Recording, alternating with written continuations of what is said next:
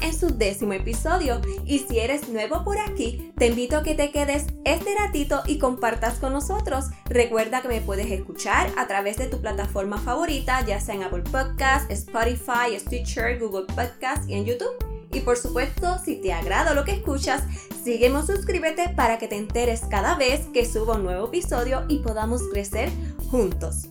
Fíjate, hoy me senté y me puse a pensar sobre qué tema podría hablarte hoy. Si me escuchas desde antes, sabes que me gusta contarte acerca de situaciones que he vivido, cómo las he afrontado y qué podemos tanto tú como yo aprender de ellas. Me gusta motivarte, inspirarte y que se me ocurre que sería bueno hablarte un poco sobre por qué debemos ser nuestros mejores amigos, nuestros mejores aliados de vida.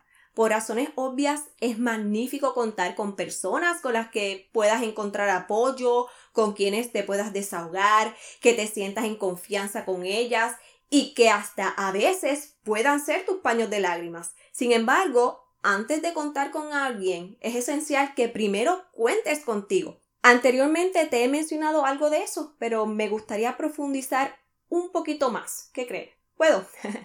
en ocasiones somos magníficos dándole ánimos a otras personas, lo cual es grandioso, demostrándoles amor, protegiéndoles. Ahora, ¿lo haces contigo mismo? A veces tendemos a ser tan duros con nosotros, tan perfeccionistas en muchas ocasiones, buscando la aprobación de otros, que realmente dejamos de ser. Y no me refiero a que no busquemos la excelencia en lo que hagamos, eso es parte de nuestro desarrollo humano, pero qué fabuloso sería que de igual manera nos demos el permiso de conocernos más, de valorarnos más, de amarnos más.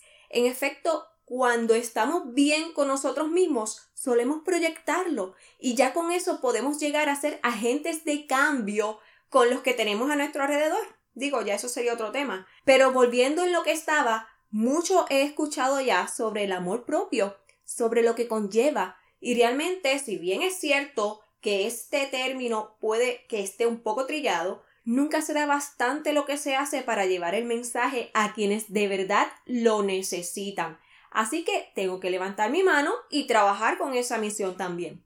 Te lo digo yo, que aunque siempre fui y soy muy responsable, respetuosa, amigable, un pan de Dios, como dicen en mi país, de igual manera, por un tiempo me caractericé por ser tímida callada, introvertida, insegura. Ahora, entre que van pasando los años, que se siguen acumulando las experiencias, los cambios de roles, todo eso va creando una capa sobre nuestra piel para ir adquiriendo mayores fuerzas y por ende un mayor carácter para afrontar lo que nos llegue. Sin embargo, lamento decirte que eso no es suficiente, porque es fundamental que aparte de eso, nosotros mismos decidamos y te lo digo en letras mayúsculas, decidamos también poner de nuestra parte.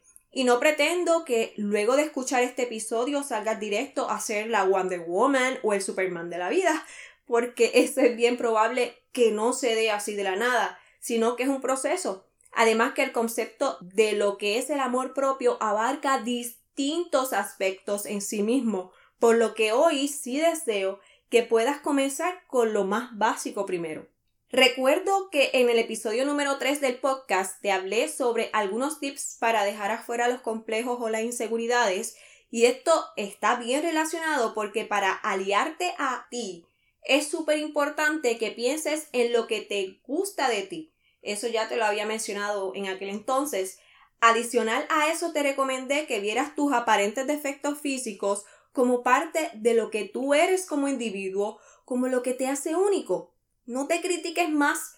Cuando tengas esos pensamientos de autojuzgarte, haz un alto y mejor elógiate. Dite palabras de ánimo, échate porras y si es necesario, hazlo frente al espejo. Eso me hace recordar que hace poco vi una publicación que mencionaba varias frases que puedes utilizar para sustituir otras que son negativas y eliminarlas de tu pensamiento. Algunas de ellas eran, por ejemplo, en lugar de pensar soy un desastre, piensa soy humano. Y en vez de decirte soy un fracaso, dite estoy aprendiendo. Fíjate, me acabo de acordar de algo que parecería tonto, Pero para que vean que igual se puede aplicar a otras situaciones, hubo una ocasión en que en uno de mis trabajos anteriores tuve que ir a un compromiso sola. Y la idea no me agradaba mucho que digamos, no me sentía del todo cómoda porque tenía que asistir a un lugar que no conocía, era bastante lejos de donde residía, no conocía casi nadie de los que irían y era en un día de fin de semana que por lo general no trabajaba. Así que todo eso como que me estaba inquietando de más. Les digo que no era algo grave, pero ahí andaba yo dándole más importancia de la que debía. Pero de momento me puse a pensar y me dije a mí misma, mira, tranquilízate, que mañana luego de haber ido para allá y haber regresado a la casa, ya habrá sido parte de tu pasado y te vas a sentir de lo más bien. Número uno, porque ya saliste de ese deber que tenías. Y número dos, porque sí cumplí con mi compromiso y fui responsable. Y les juro que luego de que yo misma me di ese consuelo, me mantuve tranquila sin más ninguna inquietud en cuanto a eso. Y es que, créanme o no, la mente es poderosa y debemos utilizarla a favor de nuestro bienestar emocional. Y aclaro, de vez en cuando se vale sentirse decaído, somos vulnerables, somos humanos y puede llegar a ser inevitable que dejes salir lo que sientes, ya sea que te permitas dejar escapar algunas lágrimas, no muchas, gritar sobre tu almohada, darle puñetazos a algo, con lo que no te hagas daño, por favor, ¿verdad? En realidad, lo que hagas va a depender de tu estilo, lo que le funcione a uno no tiene por qué servirle a otro, obviamente. Por otra parte, realiza actividades que te agraden. Ya lo he mencionado antes, pero va acorde con esto también. Así que además de complacer a los tuyos, date tus gustos de vez en cuando. No te descuides. Muchas veces esperamos a que otros se ocupen de ser detallistas con nosotros, que velen por nuestra felicidad, sin detenernos un momento a analizar que somos nosotros los únicos responsables de nuestro bienestar. De igual forma, achacamos a los que están a nuestro alrededor sobre lo que tenemos o no, o lo que sentimos o no, y nada más lejos de la verdad. Por supuesto, hay situaciones y factores externos especiales, pero al fin y al cabo, en su mayoría, somos adultos que bien tenemos la capacidad de ocuparnos de lo que queramos, sintamos y decidamos. Precisamente Confucio llegó a decirnos que ataca más el que está dentro de nosotros que el que está afuera. Y mira que tenía razón. Así que pongamos manos a la obra y tomemos el control de nosotros, de nuestros pensamientos, de nuestras decisiones, de nuestra vida y convirtámonos en nuestros mejores amigos. Sé que hay aspectos adicionales que podría traerte y así extenderme más en el tema. Sin embargo, me gustaría hacerlo en otra oportunidad para ir poco a poco. Prefiero que sea así para evitar abrumarlos. Así que me comprometo a darle continuidad a todo esto más adelante para su beneficio. Pero nada, Ojalá te hayas sentido inspirado a seguir hacia adelante y a amarte cada vez más, que te hayas sentido a gusto conmigo y que te haya sido de provecho lo que te compartí.